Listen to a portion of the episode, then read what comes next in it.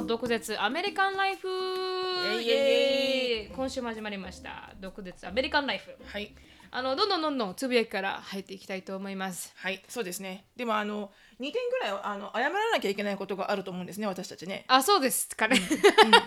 はい。そうですね。はいはいはいはい。何でしたっけね？あのー、あれですよね。あのー Get the fact right Get the fact right、あの Be more responsible 確かに確かに、そうなんですよね。私あの E メールいただきまして皆さんから、ん。であのちゃんとしたあの根拠のあるあのことを言った方がいいと、うんうん。なんかこう元になんかこう、なんですか？リサーチにもさ、基づいたことをちゃんと、ここからあの情報を得ましたよとかそうね。そういうこのルーツをお伝えする、まあ、私たちあの全てあの勢いで喋ってますから、うん、あのヘッドライナー見ただけで全てをジャジャッジしてますから、うん、あの コンテンツ見ないままね。そうですね、うんあのね、あのタイトルだけ見てね。タイトルだけでももう、まあ、あの分かったかにしたら喋ってるから。うん、でもやっぱりね いろんなたくさんの方が聞いてくれるようになったので。そうですね確かに。やっぱりねそういうのがいい人もいればやっぱちゃんとしてほしいっていう人もいるいるので、はいはい。これから何かに基づく情報を言うときには、はいそうですね、必ずその情報源をうん。お伝えして、うん。なんかと適当にあのーなんか令和はコングラスが作ったとか よくしょうもないこと言ってなんですか？あのフランシスコ・ザビエルをコップラと間違えるとかね。あのそういうあの歴史的なバックグラウンドとかもねあのあんまり勢いで喋るのやめようっていう、うんうん、なんだっけなんだっけって言って終わりますなんだっけ。でも必ず誰かが「いえ違いますよ。ザビエルですよ」とか言ってくれる人がいるから。あそっかそっか。ザビエルだったかとか。皆さんに助けられてますけれども。確かに確かに、ある程度こうね専門的な情報やり、そうですね。あの歴史的なことを言うときは、うんまあその時の会話の時に分からなくても、はい。後からこうフォローアップでフェイスブックで、そうですね。ああの時は実はこの人でした、みたいなことはちゃんと、はい、責任を持って、はい。やらなきゃいけないですね。そうですね、はい。で使ったあの記事とかは全部 Facebook に載せるようにしますので、そうですね。はい。はい。皆さんもし興味がありましたら Facebook あのフォローしていただければね。はい。ちゃんとあの載せときますはい。はい。であの私の携帯が昨日あの前回なりまくってまして あの大変申し訳なかったと。大変申し訳なかった、はいうん。申し訳ない。あの私あの携帯をよくなくすので1はい。日5万回ぐらいなくすので,、そうですあの音を鳴らす状態にしておかないとそうですね。分かんなくなっちゃう。確かに確かに、でも今日はサイレントにしてます。そうです、はい。なくしたって言って、うん。シロさんが言っててアンディに探してもらった、アンディもなくしてますそから。うそうそうそうそう。であの、ね、あの娘の電話を借りるみたいあな。そうそうそう、っていうのがありますから。そこら辺ちょっとあの気をつけていきたいと思います。申し訳ございませんでした。はい、ではあのはい。つつぶやきに入りたいと思います、はい。で私からいきますかねつぶやき、はいお願いします。あの少し面白いなと思ったことがありましたね。皆さん共有なんですが、うんさいあの最近、あのー新しい YouTuber さんをフォローするようになって、うん。でその人がなんかあのミス・レミ・アステンっていう、多分人なんですけど、アシュテンかな、あのアメリカ人の YouTuber さんで、あのアジア系アメリカ人、で少し体は、あのグラマラスな方なうん。女性なんですよね、で私はこのグラマラスの方の女性のイメージしかなくて。レミ・アシュトンはい、レミ・アシュテンアシュトン ASHTEN ですね。でこの彼女が、ん。あの昔は250パウンド。例えば250パウンド、うん、だから100キロ超える、ん。いや130キロぐらいの人だったんですけど、うん。うん。今はあ結構痩せて、うん本当だね。綺麗だ150ね。パウンドになって今はすごく、昔は少し、まあ、あのオーバーウェイトの方に入る感じだったんですけど、今はすごくグラマラスで綺麗になったわけですよ。うん。でその人をまあ追い始めてでそれで面白いなって見ててでこのウェイトロスとかそういうのをやってたから、うん。でこのもう一つの彼女の動画に「うん。Fat vs Skinny」っていう動画があって、うんうんうんうん。ありました、うんうんでそれで見ててなんだろうなと思って見て2たら。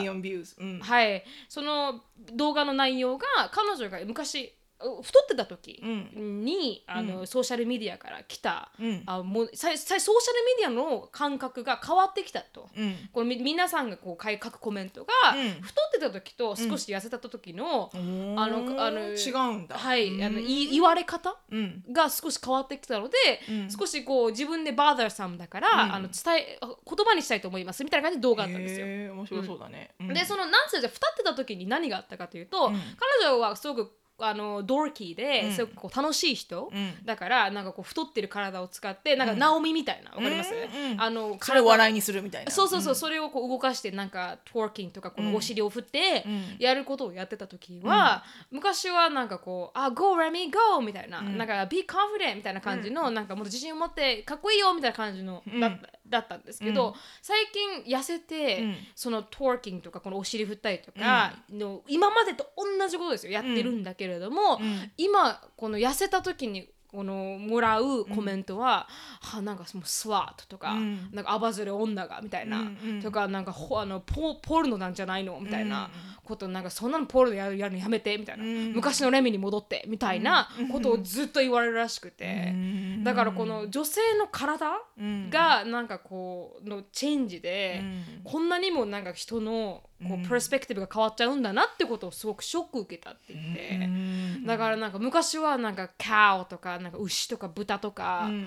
なんか言われ続けてオビースとか、うん。なんかダイアビリとか言われてたのに、今はなんかスラフポーンって、一生懸命自分で100キロ100パウンド近く落としてるのに、そう言われるのは少しハーシュなんじゃないかってういうんのを彼女がこう話してて、うん。で少し面白いなと思って、うん人間ってこうあのこんなにもうん。あの同じ人で同じことやってるのに、うん。見た目が変わるだけで、うん。結構この食らうこのまあバックファイアの、ジャッジメンタルだからね、基はい。本的に人間は。うん、バックファイアの仕方が違うんだなと思って、うんで、彼女が一回このエクスペリメントをこの動画でやってて、うん。それがあのもうモデルさんのように美しい人が、うん。あのポージング？この水着で、なんかこう、まあ、クリベッチっていうのが、うん。この胸山谷谷間？を見せてやってるポーズをした写真がインスタグラムに載ったんですよね。うん。で彼女はじゃあその同じインスタグラムをうん。リクリエイトして、同じようにポーズをとって自分が出したらどういう反応を受けるのかっていうのをエクスペリメントしてて、うん。でこのモデルさんの方はなんかもう美しいとかああ綺麗とか、うん。わあなんかいいなスタイルって感じで終わったんだけども、彼女はこのリクリエイト同じポーズですよ。うん同じと痩せた後のレミさん？あ痩せた後のレミさんが、この今の同じそのモデルのポーズ、うん。ポーズをやったわけやね。やったら、うん。そのまた反応がまた「cow」とか「ななななんか Are you trying to be a porn star?」とか、うん。なんかこの本当にポーンスターになりたいの？とか、うん。なんかもうしもう考えられないみたいなことをやっぱりコメントもらうと、うん。同じことをしてるのに同じところがこうちゃんと隠れてるのに、うん。言われようが、うん。少しこうグラマラスだとあの違う？っていう。だ少しグラマラスだから違うって彼は彼女は言ってるの？そのモデルさんは本当にこうスーパースキニーなモデルなわけ。そうですね。胸だけボッキュンボンってあってスーパースキニーな。スキニーですね。そうだそうでモデルとして確立してる人なのかな？いやあと YouTuber ですね。また違う YouTuber 違う YouTuber の人だ。はい。でまあ、ちょっとグラマラスなレミさんがやったらやったら結構すごいバッシングを受けるわけだ、はい。だそういうなんかこの女性の体のあのなんていうか。何なんだろうね、うんなんか少しあうん。なんなんでレミさんがやったらバッシングを受けるんだと思う？わからないです。ちょっとグラマラスな人がやったら。やるとななんででしょうね。だからなんでそういうバッシングを受けるのうか、ん。なんかちょっとあ考えられないなって思っちゃって。うーん。なんでこの100な250パウンドの人がやったら OK なことが150パウンドの人がやっでてダメなのか。250パウンドの時にやってもバッシングを受けてたんじゃないの？カーとかファットとか言われてたんでまあそういう風な感じ。体の体型に対してはそういうような、うん。あのバッシングうん。でも今はもっと今はでも、うん。それでもこうポジティブなコメントもあったってわけ。ありました。頑張れみたいな、そうですね。面白くていいよみたいな。いいよみたいな。同じことみを205今100何十パウンドの彼女がやると、うん、違うコメント。バッシングを受けるわけね、またバッシングっていうか非難を受けるんだよね。でも違う形で。顔とかではな,、ないけれども今回はもうスラットとか、うん。あわずれ女がとか、あのなんかあ trying to be a porn star とか、うん。なんかそういう風なあコメントを受けるようになったと。うん。だから同じ人が同じことをやっててただ体重が違うとか体型が少し変わっただけなのに、うん。そういうことをもらうようになりましたっていうことを彼女は言ってて、ううんんだからなんかこうなんか面白いなって思っておもしそれはこのおファニーの面白いではなくて、うん。なんかなんでこんなにも人のこのプロスペクティブが変わっちゃうんだろうなって意味でうん。面白いなこうだ人間やっぱり人がジャッジメンタルなんじゃないのかな。基そう本的にはほとんどの人がうん。やっぱ誰かの不幸を願ってるんですか、ね、願ってる。悲しくて汚いけど、うん、でもうん、そうなんじゃないのかなきっと、うん。だからねゴシップとかはお金が儲かるわけで。はい。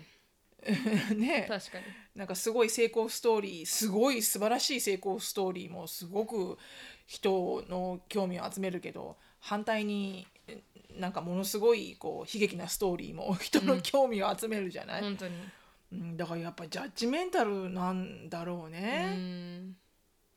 基本的にうん。人は。うん、うん。なんかこう女性女性うんの体に対してそういうことを言うのは少し寂しいなと思いますよね。うん。なんか男性が太ってても痩せてても、うん。多分言われないじゃないですかスラットとかって。まあそういう、なんていうの？そういうだってプロスティューションみたいなのが男性はあんまないじゃん女性に比べて。うん。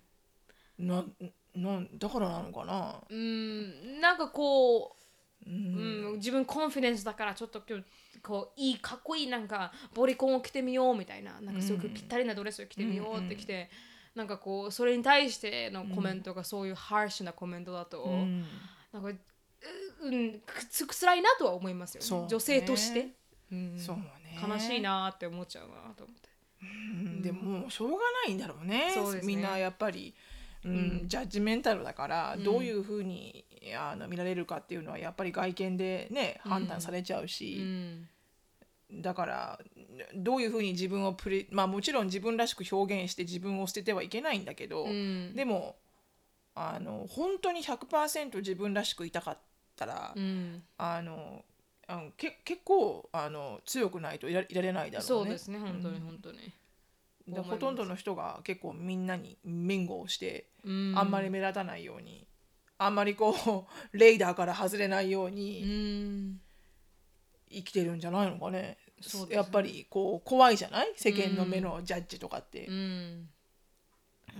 なんかまあそれが私のつぶやきでしたね。なんかうん。女性の体とかっていうのは結構、うん。あのセンシティブな問題だなと思って彼女そうだね。うん。今すごく美しいんですけどね痩せてうんね、うん。そうグラマラスで綺麗になってるんですけど、うんうんただそこの、あ彼女が受けるこのうん。批判っていうのが結構ハーシュだったので、うん。うん。うんどうどうしても言われるっていうか どうしても叩かれるっていうのは、まあまあこうなんかこう表に立つ仕事をしている人はまあ仕方ないことですけど、うん。うんとは思いましたっていう。んそうだね。うん。うん。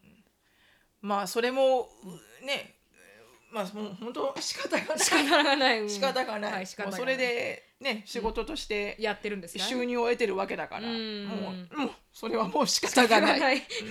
なんかそれで勉強できることがあったらそれでこうね、うん。こうなんか自分なりに勉強して自分なりのセオリーみたいなのを発表したらいい,、と思うけど、うん。まあこれで落ち込んでるようだったら、えー多分彼女は落ち込んではいない。いないんだろうね。なないんですかなんでかなっていう感じなんだろうね。そうですそうです。きっとねインタリスティングだって感じだろううね。ん。まあ少しね悲しいなって思う時もあるみたいですけど、やっぱ当たり前人間だからそうね。感情がある分そんな言われたくないじゃないですか、牛とか豚とかって。そりゃそうだ。だからそうそういう意味では傷つくけれども、でもなんかそのなんかうん。うん。彼女はまあ興味深い目線で見てますよね。面白いなと思って見てると思います、うんうん、うん。で今日はあの食について話をするのではい。あ少し面白いなと思ってトピックにあげました、なるほどなるほど。まあ皆さんもこれについてどう思うか。うん。ね、なんか Facebook とかでコメント欲しいですね。をね、 exchange できたらいいんじゃないのかな。うん、やっぱ痩せた人がふこう太ふくよかな時となんかこう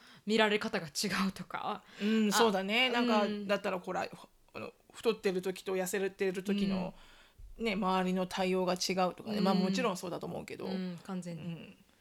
あると思うんですよね。ね。うん、しのさんありますか？あのつぶやき。私はですね、つぶやきはえっ、とセンセーショナルなつぶやきになる、センセーショナル？私の中ではセンセーショナルなんですけど、はいはい。あのなるみちゃんには言ったけどうんあの先週の月曜日の朝に、うん。あのカメレオンの餌がなくなってることに気づいて はいはいはいはい。でアシュリーがマミカメレオンの餌のクリケットも、うんあのデュービアスっていうゴキブリもはい一匹もいないと、うんで食べれないじゃん、うん。でアシュリー学校行かなきゃいけないじゃん。で帰ってくるの8時間後だから、はい。あのちょっとねカメレオンのピンチが死んじゃ困ると、うん。だからペッツマートにエマージェンシー トリップに行って。でクリケットを20匹買ってきて、うん。であのいろいろこう調べたわけね。なはい。でちょっとやっぱりちゃんと世話の仕方もあの間違ってるかなと思ってうん。調べて、うん。したらあのえっ、とそのクリケットをうん。あげる前に、うん。そのカメレオンにカルシウムを与えなきゃいけなくて、はいで野生のカメレオンはいろんなところからカルシウム取れるんだけど、ん。こういうふうにお家で飼われてるのは、カルシウムの粉みたいなのがあって、はいそれをあの餌になるクリケットでも、ゴキブリでもいいんだけど、ん。パラパラってまぶして、でビニール袋でシャシャシャシャって唐揚げ粉のように振ってあの、であげるとカメレオンがこううんカルシウムを取れると、はい。でそれも知らなかったから、うん。それなんかダスティングっていうらしいんだけど、でそのパウダーも買ってきてカメレオンも買ってきて、ん。でシャカシャカシャカってパウダーやってそれまでは良かったの、ん。でそれをこうこあのピンセットでつまんで一匹はい。一匹こう、カメレオンのケージに入れていくんだけど、うんピンセットでつまもうとすると、ん。クリケットがジャンプするのね。あー怖っ。で「うーん」って「うーん」って言いながら 一人でた奮闘してて、はい。でつまんだ瞬間に結構強くつままないとこう持ち上げられないんだけど、はい。強くつまもうとするとムニュっていう感覚が伝わるのよね。そうですね。で気持ち悪くしょうがなくて、うん。あやっぱできないと思ってしょうがない、もう cricket の入ってる虫かごみたいなやつ全部そのまんまボンって あのカメレオンのケージの中に入れて、うん。あのふ上の蓋を取って、はい。もう cricket 20匹もうなんか buffet 状態みたいな「オールユーキャンイート」みたいな、う ん食べたいだけ食べろよもう食ったらいいいと思って、うん。もう死ぬことはないと思って、うん確かに。食いすぎて死ぬことはないと思って。確かにでそういうことがあってそれにすごい1時間ぐらい奮闘したから、はい。餌を切らしちゃいけないと。うん。自分でやらないといけないですからね。私がやらないといけないから、うん。でこれ絶対餌を切らしちゃいけないと思って、うん。オンラインでいろいろ調べたら、はい。そういうあの両生類の餌をねデリバリーしてくれる業者さんがやっぱりいてう、ん。であのデュービアスっていうあのゴキブリの一種うん。を、あのデリバリーしてくれるらしいのね。はい。でちゃんと、こうオートシップもなんかあのサインアップできるみたいで「はい。Don't ever run out」みたいな感じで書いてあって。で いろんなサイズも選べて、はい。で要は100匹のこあのゴキブリを、デュービアスっていう100ゴキブリを、毎週3週間ごとに100匹来るようにうん。サブスクライブしたわけね。はい。でなんかそのサブスクライブした行為に、ん。なんかすごい自分が度肝を抜かれてしまって。そうですよね。いつね、いつね44になってね、ゴキブリを毎週3週間買うサービスにサインアップするようになったのか私はと。うん。で、E メールも来るわけ。はいはい。Thank you for your purchase. って言って、うん。Have a wonderful roaches みたいな感じで。出 出てくるわけ。で、うわ Make sure every delivery was fresh とか言って。はいはい。どんなフレッシュみたいな。ゴキブリがフレッシュどんなにわわかるのみたいな。確かにね。うん。でそのレビューも面白いレビューがたくさんあって、その業者のレビューが。もうはい。4 and a half スターだったのね、そのレビューが、素晴らしいゴキブリだとか書いてあるの。They are fantastic roaches とかさ They are fresh and my pets are so happy とかさペットわかるのかな？ハッピーなのかな？みんなすごい両生類好きなんだねっていう、はいはいはいはい。うん。なんかボックスがついたら、うん。もうなんか開けた瞬間に、I can tell they are ready to be eaten みたいなさ。なんかなんかいろんなこのレビューも面白くて、なならではの世界、グルポンみたいなね。その世界の人だったらそういう会話をするんだろうなってはいはいはいいうはい。なんかワンスターの人はん。なんか開けたらん。本来だったらなんかカートゥーンの下にみんな静まってなきゃいけないのにはい。なんかみんな上にいたかなんかではい。なんかそれはなんかこう水分の調整がデリバリーするパッケージの中でちゃんとやられてなかったからへー。このデュービアスたちは多分あの半分も寿命が生きないからリファウンドがいるとかそんなの見たくもない私と思って。よく知ってらっしゃる、ね、ただ本当にあのね E メールとテキストでピンポーンって今回今日もテキストが来て、ん。あの dubious.com って言うんだけど。あ dubious.com なんだ。ね dubious.com なんだけど、あの Your dubious is on the way って書いてあって。全然嬉しくない on the way みたいな。確かにね。いろんなサブスクリプションありますけど。あるけどね、うん。誰も多分いないと思うよ私、うん。日本人の中でね間違いなく私一人だと思うよ、うん。あのゴキブリをサゴキブリを100ブした人。匹毎週3週間ごとに来る人。いないと思うよ、うん一番嫌いですからね。一番嫌いです、うん本当に嫌いですもんね。大そういう嫌いだし。ちっこ虫もうほんとそれにまずお金を払ってうん。サブスクライブすると思わなかったから、そうですね。うん、まあでも自分で餌あげないためにはね。はい。切らさないようにし切らさないようにしなきゃいけないから、うん。フレッシュなものをね。そうそう、ん。ちょっとそれがあまりに自分で センセーショナルだったので、うん切れるんですね3週間でゴキブリって。き切れないと思うよ。でもああ。1日12匹食べていくから、あ多いですね。うん。うん。だはは100匹だと、うん。ね、うん。20日間ぐらいしか持たない、そうですね。ちゃんと食べていけばね、確かに。うん、だから、every three weeks うん。でもちゃんと飼育すれば、うん。ゴキブリってすいごい繁殖力があるから、うん。卵を産み続けるから、はい。ちゃんと飼育すればうん。そんなに買わなくてよくなるはずなんだけど、はいそれを考えても気持ち悪いですね。もういいわと思って、うんなん。か卵とか産まなくていいわとか思って、卵とか産まなくて。いい確かに確かに、はい、そんなところでした。はい。へえしのさんからして考えられないですね。うん、考えられません私も。うん。なんか最近とか昨日アシュリーがあのこういこうカメレオンを外に出してたうんうんうんうん。でそして面白かったね。はい。インスタグラムに載せたんですけど、ですごい色が変わってて、ね。えうん、で、うん。なんかもう今までにないぐらいバイブレントな本当だよね、うん。なんかワイルドだったよね。はい本当になんかもうタイガーなのかなみたいな。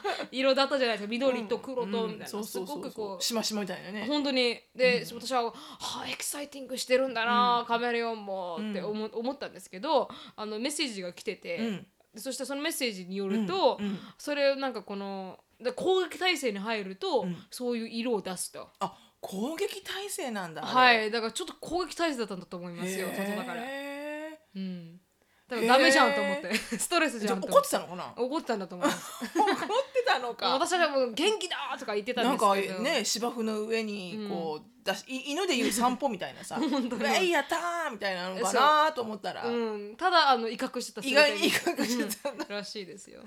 ちょっとあそうなんだって思っちゃいました。面白いね。はい面白いなと思いました。でこれがまあ一応あのはい。はい。あつぶやき。でした。ははい。い、で今からタイトルに入りたいと思います。はい。今週のタイトルは、はい。あのマクドナルドがうん。あのとかマクマクドナルドがブラック企業っていううん。あのアメリカの食についてうん、フ今回は。ァーストフードね。ファーストフードについてちょっとうん。特集を組もうかなと思うんですが、うん。しのさんがねあの持ってきて見つけてきてくれたんですもんね。そうだね。なんかはいふってね、生地に生地に目がついて。うんあなんかなんだろうと思って見たんだよね。うん。うん。でそれがなんかあのモデルさんのジジ・ハディードうん。があのまあインスタグラムの方でうん。あのマクドナルドの宣伝をした。うん。と。であのそのマクドナルドのこのコラボがうん。なんかだからすごい可愛い格好して、うん。マクドナルドのポテトを食べてるし写真を載っけたんだよね、うんそうなんです。でマクドナルドスポンサーのはい。タイアップの投稿ってことで。でしたで、あの2 million likes があって、うん。あのこれ、まあ、キャプション的に言うとジジハディが Pre-Festival with McDonald's yesterday. うん。Fed and hydrated thanks friends っていうコメントだったんですよね、うんうん。でそれのバックファイアがまだすごかったと、ん。でみんなあのうん。炎上炎上のうん。オンパレードで、うん。であの日本人にはそこまで浸透していないこのうん。マクドナルドとかファーストフードの、うん。あの起こしているアメリカの問題をちょっと触れてみようかなという感じですね、うん。でも面白かったですよこのコメント欄。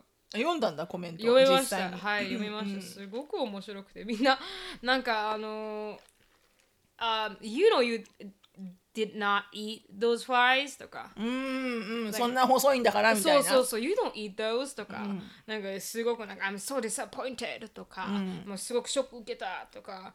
でこの写真すごく私面白いなってちょっと笑っちゃったのが、うん。こうジジハリードがコチェラっていうこのフェスティバル、うん。あのミュージックフェスティバルにいて食べてるんですよ、うん。でそしてフライ食べてて彼女は座っているフライ食べてる、後ろにバックグラウンドに人がいるんですすげえデブな人がいるねマックグラウンドにあのアフリカンアメリカンのすごい太ってる人がいて そしたらコメント欄に「Guys in the background promoting McDonald's would be much more honest partnership」って言ってるやつがいて。はいはいはいはい、はい。うんそれがちょっと笑っちゃって。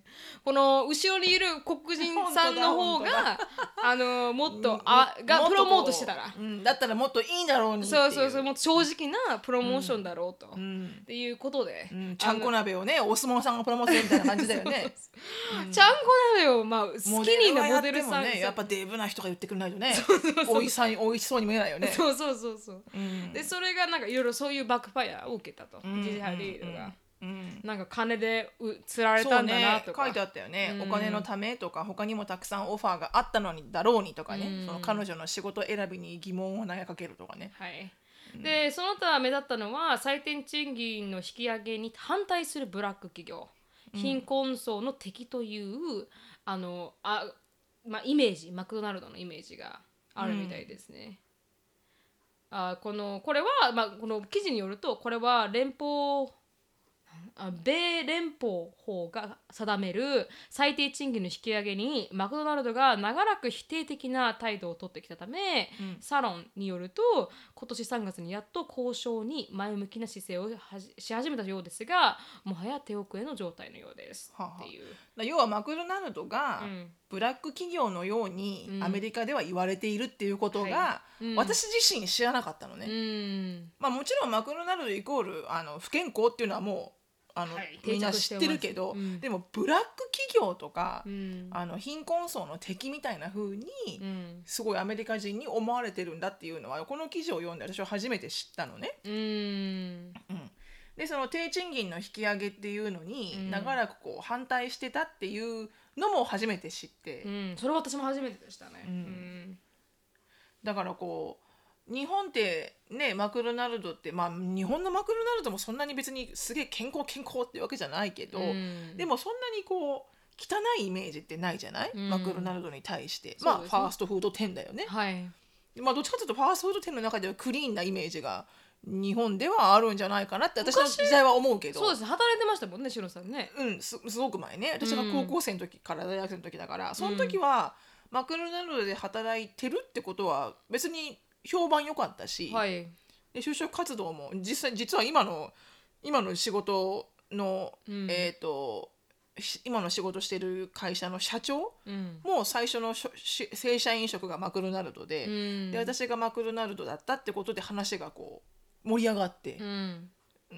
あので働くことになった。そうそうそうそれでうん。働くことになったのもあるから、うんこう履歴書に書けるぐらい、そうですよね。マクドナルドで鍛えられた人は結構、うん。あのある程度のランクまでいけばね。そうですね。なんかこうすごいって。履歴書で書けるそうですよとだねなんか。ったの？うちらの時は。私の時もそうだった今は分かんないよ、うん。今は皆さんの中で「えマックでバイトしてんの?」とかっていうのはあるのかもしれないけど、うん。でも でも私のところ、あの高校の近くに高校ですみません。中中学の近くに、あれがあった。マクドナルドがあったんですけど、うん。でもそこのマクドナルドは可愛い人しか雇わないっていう なんかあれがあったんですよ。だから本当に雇われる人みんな綺麗なの。でで雇われなかったって言ったらお前ブスだってなんだっていうなるっていう,、うんうんうんで綺麗じゃないと応募しないし。へえ、そんなのがあったんだ。ありましたねすごく。そういうのはなかったな。私のえ、うん。間違いなく江戸川区はね、うん。なかったかな。う、ん、だから綺麗な人が働くイメージですね私は。マクドナルドは。でもあのーこう客室コントロールあなんかお客様なんだっけ？忘れちゃったなあのスターっていううん。ポジショニングがあって、はい、私が覚えてる限りマクドナルドって、まあ、クルーから入って、うん。トレーニーから入ってクルーになって多分ねおちょっとうっすらしてるけど、うん。今は違うかもしれないよ、うん。でもそこからえっ、となんだっけトレーナーになるか、はい。誰かをこう、えー何？だトレーニングする。下の人たちをトレーニングするうんトレーナーになるか、うんスターっていうお客様に対応する人うん。になるかっていうのが多分アルバイトとしてはうん。一番多分上のランクだったのね。へー。で私はスターの方を選びたかったの。はい、でスターになると制服がちょっと違うのね。うん。制服がちょっと格のある制服になって、うん。で何をするかというと、うん。こんあのこの客お客さんが座るフロアをコントロールするすることになるわけよ。うん。このあのたくさん入ってくる時間帯、うん。ピークの時間帯に、まあ長居してるお客さんがいたら、うん。まあ、それをこうなんていうの こう気持ちを害せず、うん、長いすんなよって。そう退出していただいたりとか はい。場所を変えてもらったりとか、うん。で、まあ、ちっちゃなおお子ちゃんたちにエンターテインメントしたりとか。う、ん。なんか客お客さん対応係だったわけ。へでその時に、うん。あの若干それがあった。やっぱスターはうん。可愛い人じゃないとなれないみたいなのは、へー。なんなんだかのこうなんとなくの、ていううんか可愛い人しかなってなかったの。ああそうなんだ、うん。うん。で私がその一番上まで来た時に、はい。トレーナーになるかうん。スターになるかっていう選択を書く時に、いはい。や私間違いなくトレーナーだろ。うん。うってあ。みみんなは思ってたはず。あみんなは思ってた、うん。うん。いやお前絶対トレーナーだろうと。う ん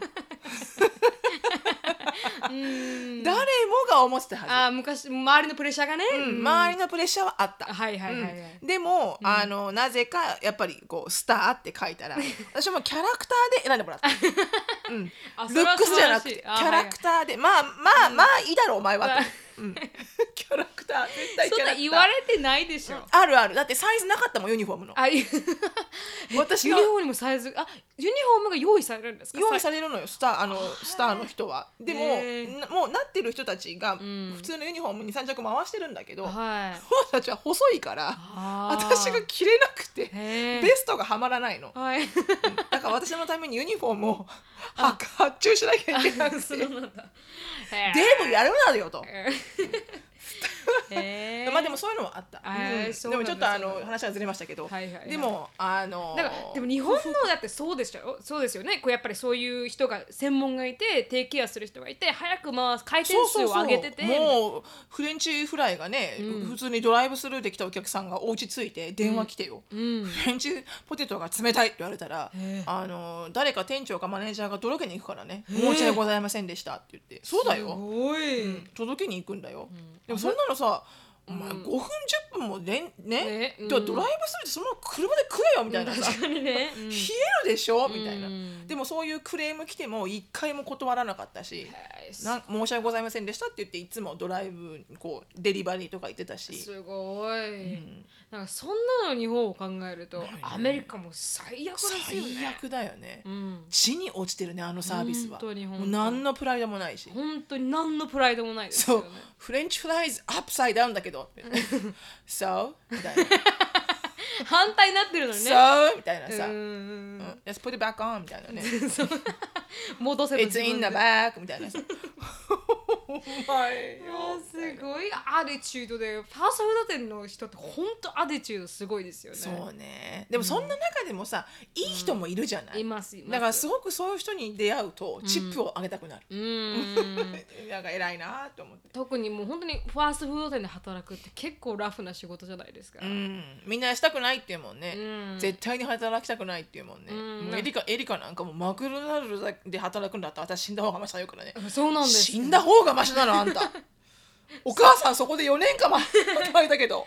でも本当にそんなレピュテーションがありますよね。うん。アメリカのファストフード店とか確かにうね、ん、なんかシロさんのステップドーターが、あのオリビアが、うん。あのあそこで働いバーガーキングね。バーガーキングで働いてた時ももう彼女の話とか聞いてたらもうすごかったね。すごいですよ。低俗でね、うん。来るお客さんもねひどくて。ひどいしね。うん。でも特に彼女のや働いてたところって結構あのそうね。ちょ治っとあの安の悪い治安の悪い例だったね、うん、エリアだったからこそ、もう帰ってくる人はなんか、文句は言ってくるわ、なんかでそれに対してなんか、はあみたいな、うん。なんかオリビアも強気です Have it your way っていうのがバーガーキングのスローガンじゃない、うん。こう自分の好きなようにオはいはい。ーダーしてみたいな、うん。But don't get too crazy みたいなさ、うん。そういうなんかコメディアンがあるぐらいでさなんかオリビアもなんか言ってたよね、うん、そのなんかはすごいわけわかんないオーダーしてくる人がいたとかさ。はい。なんかもうすごく冷たいかったんだけどって言って、うん。あったかくないんだけどって全部食べ終わって、うん。あ言ってきたみたいな。言ってきたりとか、なんか、あの全然なんか頼んだものが入ってないじゃないかっていう、めあの電話が来て「じゃあレシート持ってこい!」みたいなこと言ったら、そう全然なんかロレシートがないから来れないとか、うん。なんかあの なんかそういうのの毎日の繰り返し。そうだったね、うん。でオリビアもほらあそこでマネージャーまで昇進したじゃない彼女、はいはい。だからさ挙句、の果てにはもう「I'm sick of it」って言って、うん。そういうクレームに対してもうなんかこう正論を投げ投げ投げつけるようなしたらしいんだよね彼女はね。あそうなんですか？なんかもう全部食べたじゃんみたいな、うんあなた全部た食べたんだからもう無理よみたいな、うん。そんな complain されてもみたいな「うん。You ate them all」みたいな。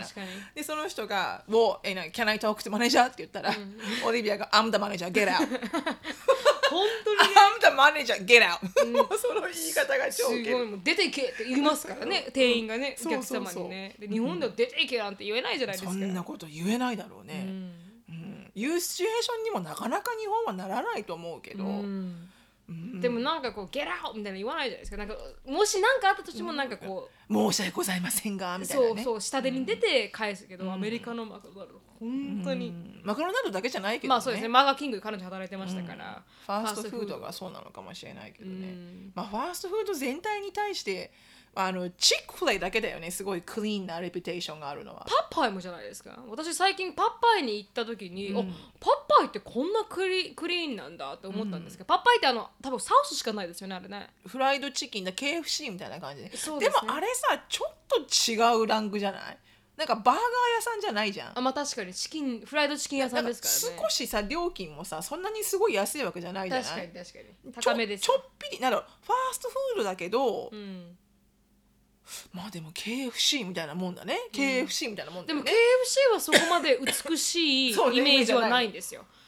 だから本当に日本にあるファーストフード店とかこうんうんうん。のタコベルもそうだし、うん。あのマクドナルドもそうですし、ん。あなんていうんですかあのバーガーキングも、全部日本ではなんかクリーンなイメージがあるファーストフード店はみんな地に落ちてますからね。そうね。まあブラック企業みたいに言われてないよね、言われてない、まあ健康的とは言われてないよ絶対的に、うんうん。でもこうなんか絶対に働きたくないとかさそう,、うん。そういう感じではないよね。ないとは思いますね。日本はね。うん、でもなんかしのさん言ってましたねアメリカの食生活が。なんかあのお子様セットはみんなハンバーガーみたいな。ああそうそうそうそう。どこ行ってもね、うん。どのレストラン行ってもうん。お子様セットがお子様メニューか,、だからキッズメニューがどのステーキ屋さん行ってもシーフードレストラン行っても、メキシカンレストラン行っても、どこ行っても キッズメニューは大体ハンバーガーかチキンナゲットかピザ、うん本当にそれですよね。なんでシーフードレストランでピザと思うの、うん、確かにね、うん、何のピザこれ、全く関係ないですからね。なんかエビのエキスかなこれ入ってんの？みたいな。確か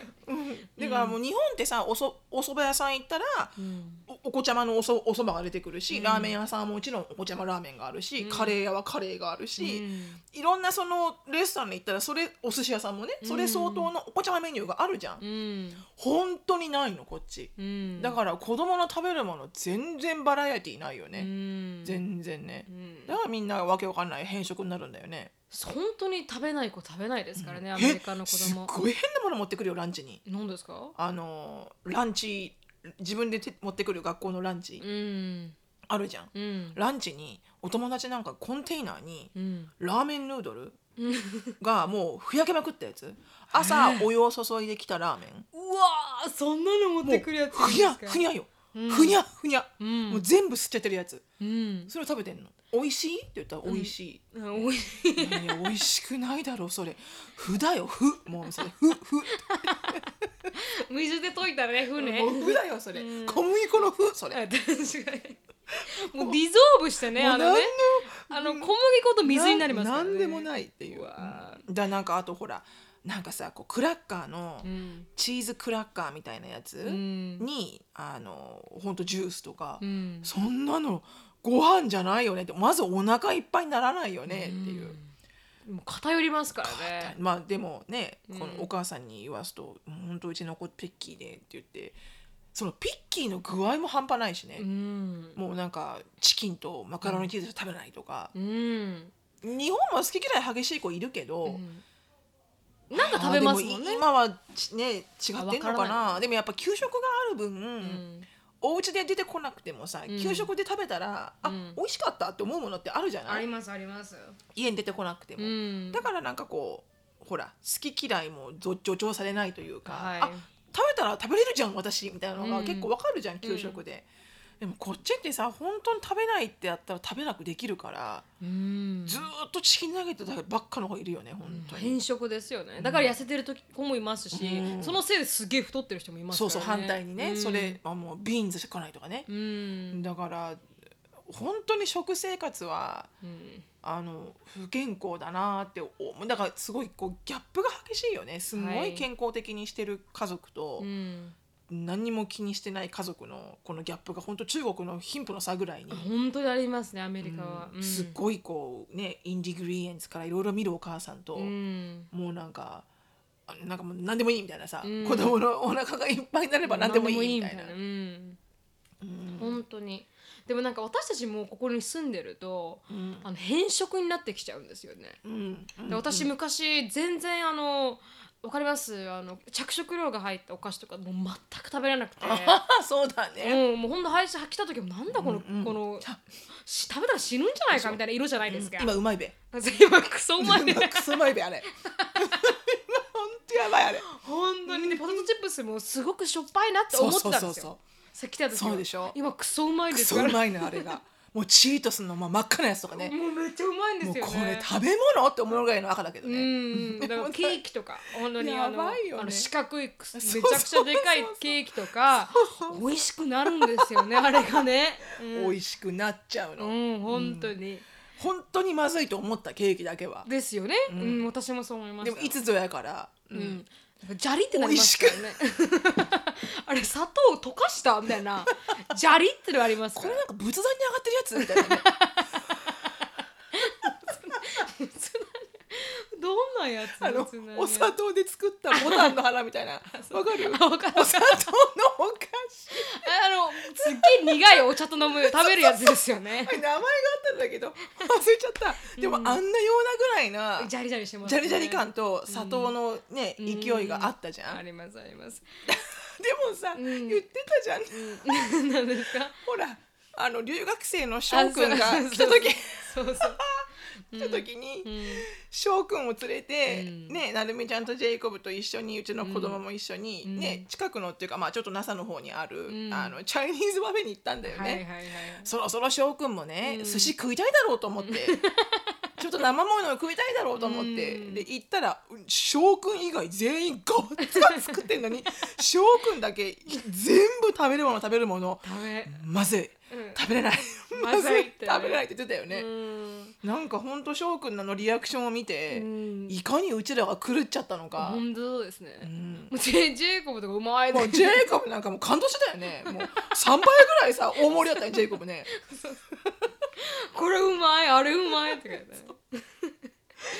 全然食べてなかったもんね、はい。翔くん全くもって食べれないですからね、だから変わってきちゃうんだろうねやっぱね、はい。住み始めるとうね、んだから前にもしのさんに言いましたけど女性の方が留学に来て太る人が多くて、うん。男性はすごく痩せる人が多いって、そうらしいようねん、完全にすごく痩せてる人はもう全然食べれないみたいで、食が合わなくて、うん、うん。私の周りは男性は全員痩せてて女子は全員太ってましたから。やっぱ女子は生命力がねありますよ。何か探してやるって美味しいものをね そうそうそうそう。絶対あるはず美味しいものがっていう、うん。なんかこうお腹空いて多分男性はどうしようかなここに美味しくないケーキがあるけど、食べようかな食べないこうかな、ん。お食べないってなりますけど女性はうん女性食べる。一応食べてみる。一応多分一応食うんですよね。一応食べる、うん。美味しくないって思いながらも食べ食べる。お腹空いてるから。胃に入れば全部同じみたいなね。そうそうそうそう。うんやっぱね子宮があるからねって思ってる私は自分で。勝手な言い訳だけど。子宮があるからね。やっぱ何かあった時にもね、うん。やっぱ生命力出していかないといけないから。そうです。ねうん、食べていかないとね。そう食べ物が目の前にオファーされた時にはね、はいはいはい。やっぱ食べておかないと。確かに確かに、本当にその通りだなって思いますけど。だから私たちがねどんどんどんどん変色になっていってるっていう。う、ん。ねでもねこうほらあのつい最近もうインスタグラムでもちょっと前に上げたけど私、うん。あの食生活を見直すチャンスがあって。そうですね。うん。でまあダイエットでそれを始めたんだけど、うん。結局は食生活の改善になって、はい。でいかにこう炭水化物をから取る糖質が、うん。あやっぱり中年にはね、うん。良くないから。まあなんでかっていうともう何にも今までの食生活全然変わってないのに、どんどん体重が増えていくのね、うん。何した私、うん。本当になんか朝体重計乗って、うん。いっつもなんか考えるのに3分ぐらい、はい。何した？うん。何食べた？みなたいな。なんで太ってんの？うん。で一生懸命なんか運動してもうん。現状維持だし、はいはいはいはい。今まではちょっと食べるのやめて、うん。運動したら普通に3キロぐらいポンって落ちたのに、うん。まあ3キロが落ちない落ちないもうへそれでいろいろとこう、あのねいろんな情報を得て、うん。であこういうものを食べたらよくないんだとか、うん。あああいうものを食べたらこうなるんだとか、うん。お砂糖が及ぼす影響とかね、うん。お砂糖とかお砂糖が本当に体に悪いっていうのはあのケミカルに合成されたはいはい。あお砂糖普通の白いうんのが本当に体に良くなくうて、ん。でだから子供もそれを食べてるのかと思うと、うん。あのやっぱ良くないと。うん。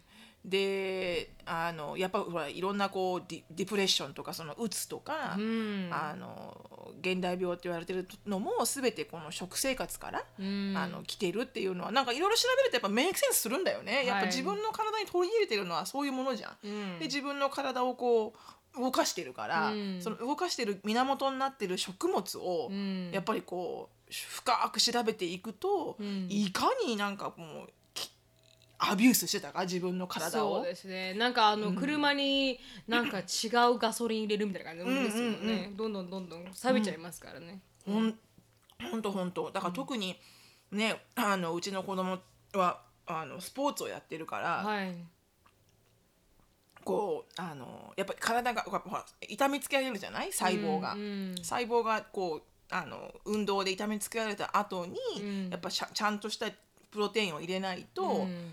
あのやっぱこう改善されない体が、うん。でまあ子供だからね。うん。すごくあのイミューンシステムが高いから、はい。あのダメージしたセルもすぐ治るから、うん。シャキシャキ子供って結構シャキッとするけど、うん。でもこうやっぱりほらこれから13歳14歳ってなってって、まあ、アシュリーなんかはね、うん。で本当にこうあの competitive sports やっていくとなると、うん。あの nutrition class とかを取るようになるのよ。へえそうですね。今はまだアシュリーまだだけどこれからもう一個上、うん。だから junior high か、はい。アシュリーが junior high になってからあの本当にちゃんとこう今のクラブチームみたいなところでやると、うん。あのある程度ねこう nutrition こうレッスンみたいなのを受けて受けさせてくれてどういうもの例えば試合の日の朝、どういうふうに自分の体をコンディショニングしたらいいかとか、うん。あの水分補給の仕方とか、ん。何をどう食べたらいいかとか、ん。自分のさ体のパフォーマンスを一番に持っていくのは自分がやらなきゃいけないじゃん。うん。で朝ごはんも食べないで、うん。起きて、そうですよね。ね30分しか経ってなくて、ん。たら出ないから自分の力が、だそういうのもやってくれるっていうのは、やっぱいいよねすごい素晴らしていと思います、うん。そうそう。だからショーンなんかはそれをすごい気にし始めてて。そうですよね。最近プロテイン飲み始めましたそうもんプロテインね朝からね「マミあの卵作ってくれ」みたいなね。ん。卵でスクランブルエッグしてくれるとかさ、うん。今まではうん普通に朝から甘ったるいシリアル食ってたけど。そうですね。うん、なんか自分で気をつけるようになったみたい。で彼女彼の場合多分あの筋肉をつけたいからだと思うけど、うん。ねでもねジェイコブもほらお砂糖そうなんですよ。今まですごいもうティピカルなアメリカンキッズうで、ん。もうなんかジャンクジャンク大好きキしか食べてる子なャンディー大好きだったけど。ドクターペッパーが好きだしね。ね、うん。だったけどいつぞやからこう、うん。砂糖をなんだっけ砂糖の砂糖のやばさに気づいてっつってたよね。そうなんですよ。だから彼は多分すごくまあ貧 貧困層って言ったらおかしいですけど、お母さんがすごくストラゴをしてて離婚した後に、だからそれで、まあ、食べさせられるものが、まあんまり、ね、限れ健康的なものじゃなかったのね、はい高いからね健康食はね、そうなん高いんですよ、オーガニックとか高いじゃないですか高いやっぱり、うん。そういうのがあげられなくて結構偏った生活をしてて、でドクターペッパー毎日何本も飲んで、お菓子もなんかこのスケローズみたいなのをいっぱい食べてっていう生活をしてた時に、あのうつっぽくなったんですよ、うんうんでそれでなんかこうもうどんどんどんどんこの、まあ、入れるものも悪いから、うん。まあ、彼はその時気づいてないと思いますけど、うん。でもどんどんどんどん鬱になっちゃって、でもうこのままじゃいけないって思って、うん。改善しようって言っても今まで食べてたもうシュガーを全部カットしたのがまあうん。きっかけ。うんうん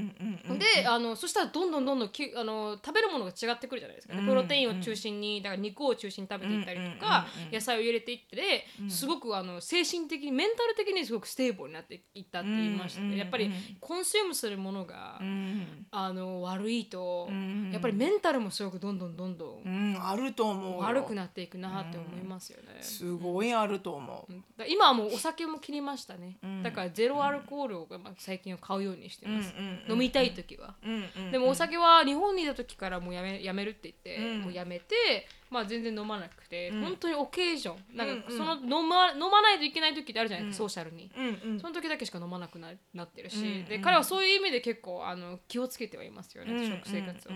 んいいことだよね。うん。うん。特に砂糖は私もやめなきゃなと思うんですけどうまいんですよ砂糖は、美味しいね。はい、非常に。うん、全てにおいて砂糖は美味しい、うん、だから100%ね何かを切るとかは絶対私はできないと思うのね。うん。ストレスになっちゃうから、うん。でもよくみんなねダイエットとかの情報とか見るとさ、うん。みんな言うじゃんね。1週間に 1, 日はうん。なんかもう食べたいもの食べる日みたいなのを作っていいと、うん、だってじゃないとさなんかこうつまんないじゃん人生、そうですね。なんかすっげえダイエットしたいし、うん。えらい綺麗になりたいけどうん、でもなんかこうなんていうの？こうバランスよくね、うん、こうなんか究極になもう何か目的があるならいいけど、はい。なんか写真撮影があるとかね、うん。結婚式があるとか、ううん。ん、でもなんかこう健康ではいたいから、うん、うん。ある程度は気をつけるけど、うん。でもあのお友達とどっか行くとか、うん。家族で旅行に行くとか、うん。っていう時には楽しむ、本当に食べたいおもの食べて。砂糖も取る、うん、本当に本当に。そう。その分ね、うん。運動したりとかして、はい。うん。デトックスしたりとかしてう、ん、うんバランスよくすればいいんじゃないのかな、うん私もね、そう思いっきりこう extreme な人いるけど。う、ん、本当にアメリカはもう extreme な人はもうビーゲンっていうのがいますからね。ものすごいもんね、うん。 extreme なレベルが。本当に。それはもうもうもう精神的に、うん。もう ethics 的に、うん倫理的にももうう肉、うん。というかこのアニマルが作ったものは食べないっていう人たちがいて、うん。うん。だからその人たちもバターも取らないしあ肉も取らないし、うん。ミルクも飲まないしって感じですよね。ねえすごいよね。そこまでいくとすごく extreme だなと思いますね。うんでそれがまたせライフスタイルそうね。にもなって、うんだからビーゲンのんなんか leather、うんあの皮もそうだよね。ちゃんと、うんあの人工で作られた皮じゃなそいうとつけないし洋服とかもあるんだよね。うんビーガンの洋服とかね。はいだから、うんでなんかこのそういうのってアメリカってすごい extreme にいきますからうんうね。んね、なんかこの日本はなんか中間層が多いじゃないですか。うんあまあ肉あんまり好きじゃないから食べないって人がいたとしても、うんなんか全部着るものまで全部私は、うんあのね animal free になりますっていう人は、あんまりね。そこまでできないだろうねそこまでね。難しいと思いますね日本ではうんそこまで売ってないだろうしうね。ん、だから最近だとやっとヴィーガンのあのレストラン出てきたって言ってましたもんね。うんうんうん。沖縄でもポツポツあの2020に向けて結構あの、そうだろう増やしてるって言ってね。ましたね。だっていまだにねやっぱり日本ってこのアレルギーに対してもそこまで高いこううん。なんだろうアテンションを配ってないというかそう例えば必ずこれにはピーナッツが入ってますとか、ううんなんだろう。なたたそのウェイトレスさんに聞いてもうん。分かりませんっていう人が多いから,、うん。だからね、この前エリカのこ今年エリカがだから日本に団体旅行に日本で行くじゃない？はい、50何人ぐらいと一緒うに、ん。でその人たちのオリエンテーションに出て、うんまあ質問を受ける役をしたのよね、うん。いろんな人の。うん。じゃあみんなばアレルギー持ってる子はやっぱ不安で、うん。あのだって生か死の問題になっちゃうじゃん。そうね。食べちゃったら。うん。どういうふうに分かるかっていうから、うん。もういや一番いいのはね、うん。あの紙を作って、はい。私はあのピーナッツアレルギーですと、うん。ピーナッツが入ってるものを食べると精子に関わりますと、うん。だからピーナッツが入ってるかどうかうん。教えてくださいっていうふうに紙に書いて、はいその紙を必ず渡せって言ったの、うん食べる時食べる時に、そしたらその人がちゃんとあの気をつけてくれるよって精子に関わるって書いてあれば、確かに確かに。でも言っても何やっても伝わらない時もあるだろうから、うん。ちっちゃいお店に行ったらね、うん。でそれで紙をこうちゃんといつも持ってメモ書きにして。う、ん。で持ってたらいいよって言って。うんやっぱり日本はそこまでまだねこう食べ物に関してなんて言うんだろうね。うん。こうセンシティブじゃないというかそうですね。あまり、うん、アメリカほどセンシティブではないかもしれないですね。うん。うん。まあどんどん徐々に変わってきてるとは思いますけどね。そうね、うん。だから変わっていくんじゃないのかねこれからね本当東京オリンピックに向けてね、うん、それこそマクドナルドだってあのなんかほらベジベジバーガーとかさなんかそういうの出すんじゃないの、うん、どんどんどんおどん。そらくね、うん、うん、オプションを出してきてますからねいろんなところでね。うん、そうなんですそうなんです。そこがまああの 今週のタイトルでした。そうね。食についてでしたね。はい。じゃああの質問に入りたいと思います。はい。はい。ズバッと切るぜ、しのぶとなるみの独舌質問コーナー。はい。あの結構熱い内容なので、はい。パーッといきたいと思います。はいあのーいつも聞いてますと。あ私はオーストラリアに すいません最初にまたこのはしょり方最高だね今10行ぐらい全部それで切ったね今ねそうですね。いつも聞いてますと、まあオーストラリアに1年一年半在住であの、彼氏もあのオーストラリア人だと。はいはい。でお二人に相談です。王子の彼氏ねはい。あこれねオージーってあ今関係ないけどオージーって発音うん。オーおーオーオージーって言わないと、うん。オーオージーの彼氏ってこう日本語発音でオージーって言うと、うん。あのグループセックスになっちゃうんだよ。あそうなんですか？知らないです。オージーって言うと、オージー、オージー、 Aussie、うん。オージー、でうん。オーストラリア人になるんだけど、はい。日本語の発音でオージーって言うと、うんあのググループセックスの意味になっちゃうかも。へ私一回それでは恥かきましたから。そうなんだ。はい初めて聞きました。これオーストラリアで言うとってことですか？うん、アメリカでも。アメリカでも言ってごらん、普通に。オージーじゃない？ジェイコブ、今日ってオージーって何？ああ、どう今日オージービーフとか言ってごらん。What? って言われるよ、きっと。聞いてみましょうじゃあ。じゃあ行きたいと思います。はい。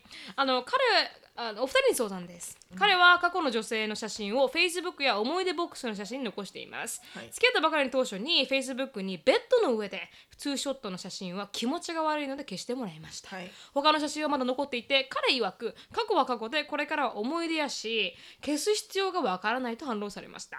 よく女性の恋愛は上書き保存男性は別のフォルダー保存と聞くのでベッドのベッドのツーショットの写真は消してくれたし、いいかと飲み込みました、うん。すいません全然関係ないですけど、前に、あのこう メールを読んでたら、あの親族って。メメールを読んでたら？ールメール。あ、メールね。うん。メールを読んでて親族って言ったんですけど、親族のことをね。親族って言ったよね。う。ん、でバカだな自分って思いました。すいません、大丈夫大丈夫。はい次みんな分かってるみんな分かってる。はい、すいません。はい、あの彼は付き合う前から私たちの結婚の話をするよするよくする人で、私はまだ付き合ってもないのになんで結婚の話をよくするの？今までの女性は結婚前提で付き合ってきたの？と聞くと以前フィリピン人の元カノに婚約指輪を買ってプロポーズをしたことがあると。そのあ婚約指輪を見せてくれました、プロプロポーズした途端その彼女は返事もせずそのまま消えていたそうです、そのトラウマもあってずっと結婚したいという夢を描いていたのか私にも結婚の意思があるあるのか様子を見ていたようです、今は彼と同棲して半年が経ち付き合う前に見せてくれた婚約指輪もいつの間にか引き出しから消えていました、あそこであそれで最近発覚したことなんですがその消えたフィリピン人の女性と女性とあのうん。ああそうだ消えたフィリピンの女性と最近連絡を取っていることが分かりました、うん。それも発覚したのが私たちが散歩中にその女そんな女から連絡が電話があり相手の話してることは分かりませんが女の勘からかん？誰と思い電話の終わりし次第彼に誰と聞きました。彼はそんなプロポーズにバックれた女が今今なんで今更私の彼に連絡するのか気持ちが悪いなと思いました、うん。彼にも元カノとなんで連絡取ってるの？私は元カノと連絡を取ってるのも嫌だしもしあってたとしたらなおさら嫌だと言いました。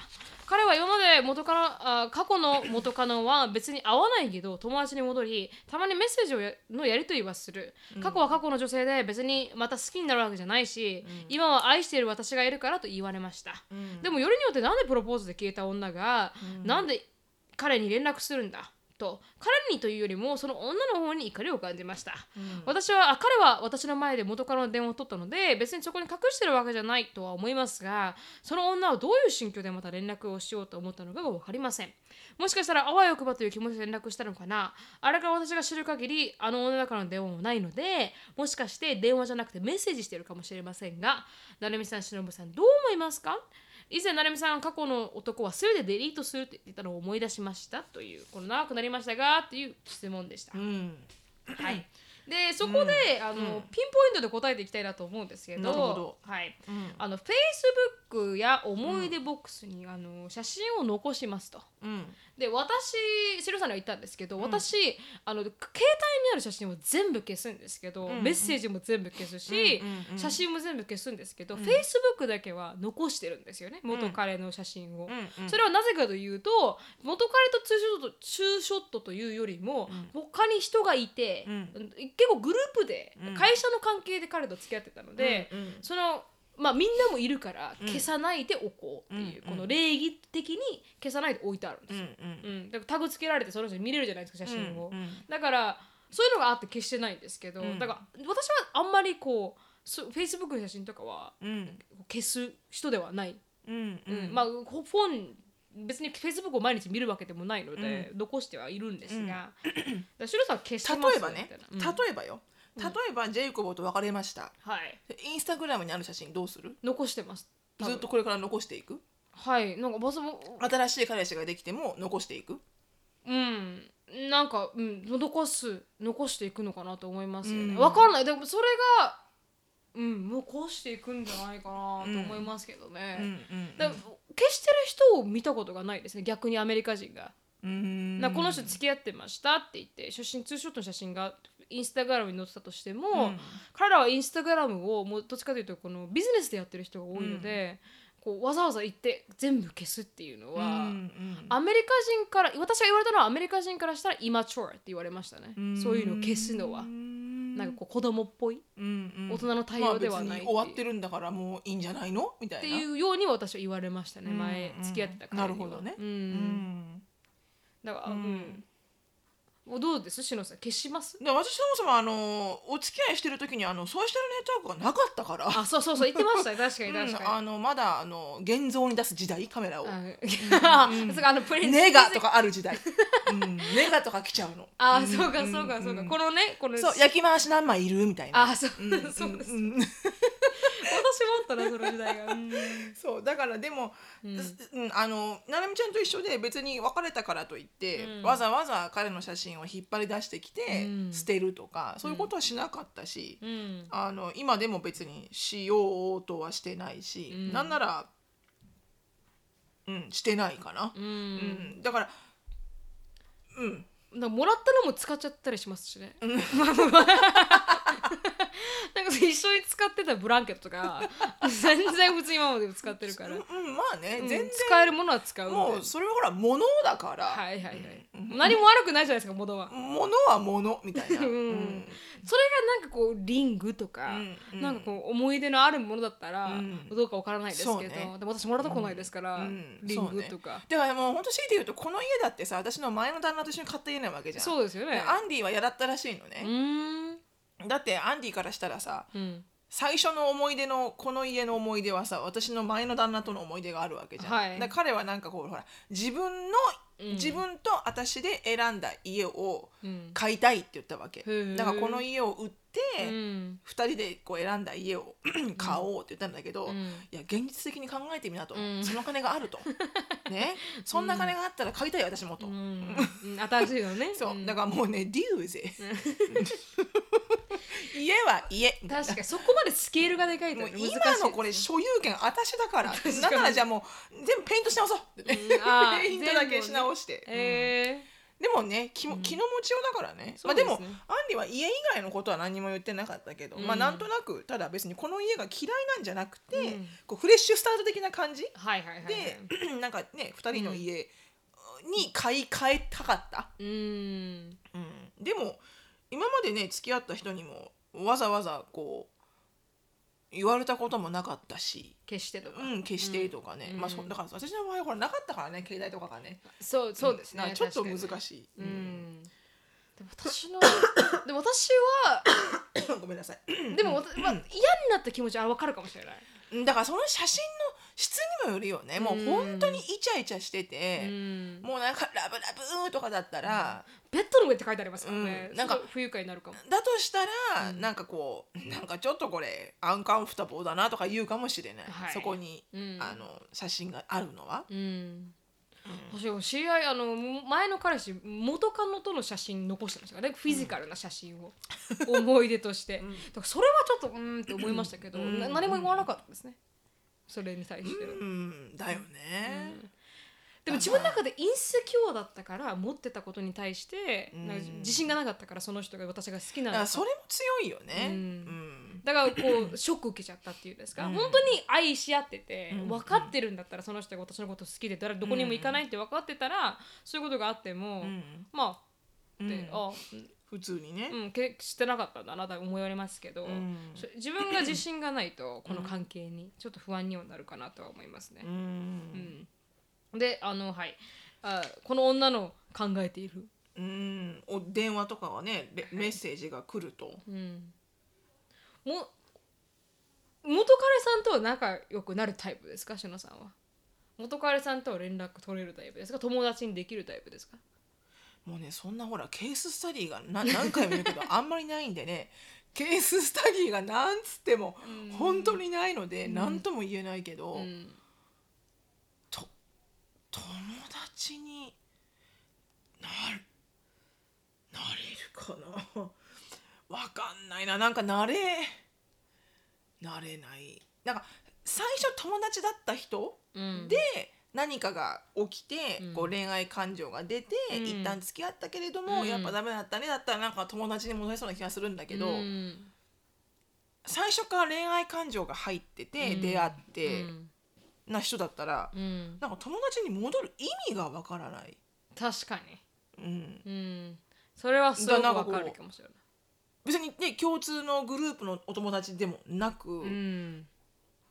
だやっぱこう友達ででもいいから連絡したいってもし私が思ったとしたら、うん。多分未練があるんだと思う私。だこの人未練がありますよねこの。だそれがさ一概に分かんないんだよね。この男性でしょ？この彼氏だよね、うん。そのも元カノと連絡を取るって友達に戻るってね、うん。メッセージもやり取りはするって別に好きになるわけじゃないしって。うん。あそれは確かに一概には言えないな。好きにならないというのはちょっとあの、何とも言えないですもんね、過去は過去の女性で、うん。別にまた好きになるわけじゃないからみたいなうん。感じだようね、ん。でもうん。まあ強いて言えば、いうんいか悪いかって言ったら、うん。そんなにカンフタボーではないかも、うん。彼がそういう元の元元彼女と、うん。普通に連絡を取り合ってるっていうのは、うん。別にすなんつうのかな信用しないあー信用しないわけじゃないけど、うん。なんかそのそれがうん。なんかほん本当にそうだね。ヒストリーがなんかたくさんお友達としてのヒストリーがあってうん。お友達としている環境がそれがなんかこうお友達として居続けることにうん。意味がある環境ねあるんだったら、いいと思うの、うん。それこそ私の今のアンディの前の奥さんみたいな娘がいるし、うん。共通に共存していかなきゃいけないじゃん。そうですね。だったらうん。仲良くしてたいし、うっんていうのはある、うん。だからミューチョーベネフィそうですね。みたいな、うん。でそれではわかる、うん。でも今まで本当に付き合った人例えば彼女全員とこの彼氏が連絡を取り合ってたりするんだったら、うん。それはちょっとねアンカンフタボーかな、うん私もなんかすごくちょっとあのうん。い嫌だと思うから多分うん私は。うんでそれで嫌だって言って、うん。あじゃあ君が嫌ならうん。やらないよって言ってくれてたらうん。嬉しいなと思うけど。確かに。ねうん。なんか私もそうですね。あん。すごくアンカンフトブかもしれない、うん。うん。でもなんかそれがあのーなんていうかうん。うん。嫌だな。なんかねまあ別にこう自信があるならねうん。大きな態度で別にうん。ねなんつうの？お互いが好き合ってお互いがお互いを信じ合ってるなら気にすることないじゃんって思うかもしれないけど、うん。でもさこれ彼氏彼女だったらまだいいよ、うん。これさ考えてごらん。結婚してる男性だったらうん。ありえないからね、この行動。確かに確かにたとえうん。友達だって言ってたとしてしても、うん。もう結婚して結婚指輪をはめてるわけでしょ、はい。したらやっぱ他の女性とうん。1対1の会話をずっと続けるっていうのは、ありえないですね。それはすごくあのやっぱディスリスペクトだから確かに確かに。たとえそれに何の感情がなくてもよ、うん。やっぱこう良くないと思う私は、うん。私もそうう思うな、そういうああのあー角度から見ると彼の行動は良くないとは思います。うんだからもう少し話してみたらいいんじゃないのかね。すごくこれがあのこのあの何さんだっけ？ミキさん？うん。ミキさんがすごく私はこれで嫌な思いをしてるからっていうふうに言ったら、うん。やめてくれるんじゃないのかな、うん。本当にねミキさんのことをあの今愛してるっていうわけだから、うん、確かに。うん。悲しませたくないでしょ。でそれをなんかこう言うミキさんは間違ってないと思うよ。間違ってない。別にこの、とうん。ずっと連絡を取り続けるのはなんか嫌なんだけどなっていうのは、うん。みんな思うんじゃないのかな、うん、みんな思うと思いますね。まあ Facebook の写真を消すっていうのもまあ私は消さないタイプなので、それは彼の気持ちは分かるけますけど、うん。ここでは彼女の気持ちですね私は、うん。完全にこの連絡を取り合ってるっていうのはあんまりカウンセボーじゃない分、うん。やめてほしいっていうのは間違ってないと思います。うんそうだね、うん。と思いますと。ぜひあの行ってみてくださいって感じですね彼に。そうだねうんうん行ってみるベースですね。うんうんうんうんで彼がどう反応するかでき判断してもいいかもしれないですよ。そうだね、うんまあそれもまた判断材料になるよね、はい。レッドフラッグなのか、うん。ただただこうねコミュニケーションを強くしなきゃいけないチャンスなのか、はい。どっちかはまだ分かりませんけど確かに確かに。っていうのがありましたね。はい。ではもう1時間9分経ちましたので、はい。ここで終わりたいと思います。はい。はい、あのー、しのさんのライフが知りたい方は、あのインスタグラムの方で、はい。しのフィリップスで調べていただければ、あの、はい。い、らっしゃいますんで、はい。見てみてください。はい。で、Facebook の方も盛り上がっていて、いろいろとあの使った記事なんかをあの Facebook、独舌ライフの Facebook にも載っけてますので、はいあのアメリカンあ独舌アメリカンライフで調べてみると、多分出てくると思います。はいで、あの質問、感想がありましたら、なるみしきや at gmail.com、なるみしきや at gmail.com にあのお便りいただければと思います。はいが今日はここまでです。はい Thank you so much for listening. I hope you're having a wonderful day. Please follow us on the podcast, but we will see you in our next podcast.